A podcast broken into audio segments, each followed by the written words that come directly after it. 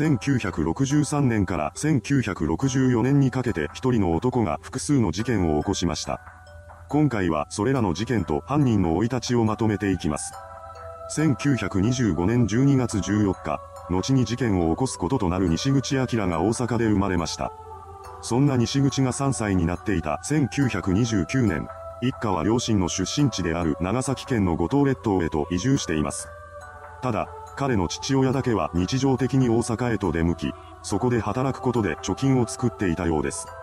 その一方で、西口自身は5歳の時に洗礼を受け、カトリック信徒となっています。何でも、西口家は代々カトリックを信仰していたらしく、その影響で彼も洗礼を受けることとなったそうなのです。それからしばらくの時が経ち、まとまったお金を手にした父親は五島列島へと戻ってきました。そして彼は貯めたお金で船を2隻購入し、それからは漁業経営者として働くようになります。これが見事に成功し、西口家は裕福な家庭となったようです。ただ、働き詰めになったことで父親の体調は徐々に悪くなっていきます。父親自身もこの事態を深刻に考えていたようで、西口が11歳になっていた1936年に漁業からは撤退することを決めました。その後の彼は果樹園の経営を始めるのですが、これも長続きはしませんでした。なおも体調は悪化し続けたのです。仕方なく父親は果樹園の経営からも退くことを決意します。それからの彼は別の事業を模索し続け、1941年に新たな事業として温泉旅館を開いたようです。そんな中、息子である西口は親の意向でキリスト教主義の学校であるミッションスクールへと入学させられています。それによって、彼は中学生でありながら寮での生活を送ることとなりました。しかし、この生活は西口にとって耐え難いものだったようです。ミッションスクールにおける規律はかなり厳しく、普段の生活の中で彼はストレスを蓄積させていきました。そしてついには耐えられなくなり、卒業を間近に控えた中学3年の2学期に中退してしまったのです。その後の西口は家に帰ろうともせず、そのまま行方をくらましてしまいました。ですが、お金がないことには生活も成り立ちません。彼は16歳の頃から詐欺や窃盗などといった犯罪行為を繰り返しながら現金を手にするようになっていきました。ただ、度重なる犯行を警察が放っておくはずもありません。そんな生活を送る西口のもとに捜査の手が及ぶことは時間の問題でした。そうして捕まった彼は保護処分となるのですが、それで反省することはなかったようです。なおも西口は犯罪行為を繰り返し、最終的には少年刑務所に入ることとなりました。しかし、出所後も彼は詐欺や窃盗を重ね続けます。そのため、当時の西口は刑務所を出たり入ったりしていたようです。そんな中、1946年になると彼にも愛する人ができました。その相手は1歳年下の女性だったようで、西口は20歳の時に彼女との結婚を果たします。そして3人の子宝にも恵まれました。しかし父親になってからも彼の行いが改められることはありません。それからも西口は恐喝や詐欺をやめていませんでした。これによって彼はたびたび逮捕されていたため、妻子と共に過ごす時間もほとんどなかったようです。そんな西口の姿を見て、妻はすっかり愛想を尽かしてしまいます。そしてついには彼の服役中に離婚することとなってしまいました。ですが、西口が信仰していたカトリックにおいて離婚は認められていません。そのため、出所後の彼は妻子の元へと急ぎ、再婚を果たしています。それからの西口は妻子を実家に預け、自身は一人で出稼ぎに出ていました。この仕事は1963年10月5日まで続けていたそうなのですが、その日を最後にして彼が職場に姿を現すことはなくなります。西口は妻子がそばにいないのをいいことに、女遊びをしていたのです。ただ、彼にはお金がありませんでした。それどころか、借金をしている状態だったようです。そのため当時の西口は借金を返さないといけないし、女遊びもしたいという状態でした。そこで彼はまたもや犯罪に手を染めることとなります。ただし、それからの犯行はこれまでのものとは全くの別物でした。なんと、西口は人を手にかけて金を奪うという恐怖の計画を立てていたのです。そして職場の欠勤から13日が過ぎた10月18日、計画は実行へと移されてしまいます。最初のターゲットとなったのは日本タバコ産業の前身である専売公社に勤めていた村田育夫さんと森五郎さんの二人でした。西口は彼らが集金に出ているところを狙って襲いかかります。そうして悲劇が起こってしまったのです。犯行後の彼は二人が集金していた43万円のうちの27万円を奪って逃走しています。被害者は人通りのある現場に放置されていたため、事件はすぐに発覚することとなりました。それと同時に西口の存在も浮上することとなります。犯行直前の目撃情報が入っていたからです。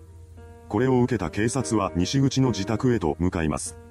そして中へと突入すると、そこには犯行時に着ていたとみられる衣服が残されていたのです。さらに、現場近くで発見された凶器に残された指紋が彼のものと一致しました。これらの情報から警察は西口が犯人であると断定し、彼を全国に指名手配しました。一方の西口は犯行から3日後の21日に新聞を読み、そこで自分が指名手配されていることを知ったようです。それからさらに3日後の10月24日、岡山県宇野と香川県高松を結ぶ国鉄宇高連絡船、瀬戸丸の甲板に背広の上着と黒い革靴が置かれているのを乗客が発見します。そしてその上着のポケットには西口の書いたハガキが残されていたのです。そのことから、当初犯人は精神的に追い詰められたことで自決したのではないかと思われました。しかし、どれだけ付近を捜索しても彼が発見されることはありません。それもそのはず、すべては西口が仕込んだものでした。彼は自決などしていなかったのです。ただ、そのことには捜査本部もすぐに気づくこととなります。上着と革靴が発見された後の24日夜に西口が玉野市の旅館に宿泊していたことが判明したからです。彼は警察が惑わされている隙に中国と関西を経由して中部地方へ移動していました。なおも逃走を続ける彼はその中でさらなる犯行に手を染めます。西口は10月中に静岡県浜松市へとたどり着き、付近にあった貸し席に宿を移していました。彼はそこの女将である藤田幸さんに自らを大学教授だと名乗り、仲を深めていたようです。そしてそれから数日後の11月19日、西口は第3の事件を起こします。藤田さんと彼女の母を手にかけ、金品を奪っていったのです。その後、第一発見者からの通報を受けた警察はこの事件も西口の犯行であると断定し、捜査を続けます。そんな中でも、西口は各地を転々としながら詐欺で金を集めていました。そして第3の事件から約1ヶ月後の12月29日、東京に到着していた彼は豊島区雑司ヶ谷のアパートで弁護士の歓喜梅松さんを手にかけています。これが第4の事件でした。またこの際、西口は歓喜さんの腕時計と弁護士バッジを奪っています。弁護士バッジを奪った理由はターゲットに自身を弁護士だと信じ込ませることで次なる犯行もスムーズに進めることができるだろうと考えていたからだそうです。現場から離れた後の彼は歓喜さんの家へと行き、弁護士になりすますことで依頼人が持ってきた金を受け取ることに成功しています。その後、西口は東京を離れて九州を目指しました。そして5日後の1964年1月3日、九州に到着していた彼は熊本県の龍岩寺という寺院を訪れます。そこには住職の古川大龍さんがいました。この古川さんは、福岡事件の再審請求を目指す運動をしている方で、西口はそのことを知っていたそうなのです。彼は古川さんに対して自分は弁護士だと名乗り、福岡事件の再審請求に自身も協力したいと申し出ています。この言葉を信用してしまった古川さんは西口を家に招き入れてしまいました。そして家の中には当時まだ11歳だった古川さんの娘もいたのです。彼女は家に上がり込んできた西口の顔を見ると母親の元へと走っていきます。そして驚くべき言葉を口にしました。あの男、指名手配犯にそっくりよ。この一言で、事態は急転しました。西口の顔を確認した母親は彼が指名手配の男で間違いないとの確信を持ちます。そして翌明け方、彼女は西口に気づかれないように注意を払いながら警察に通報を入れたのです。これによって寺院には警察が駆けつけてきました。そうなってもなお、西口は別人だと言い張っていましたが、指紋の照合によって本人で間違いないとの結果が出されることとなります。これを受けて、警察は彼を逮捕しました。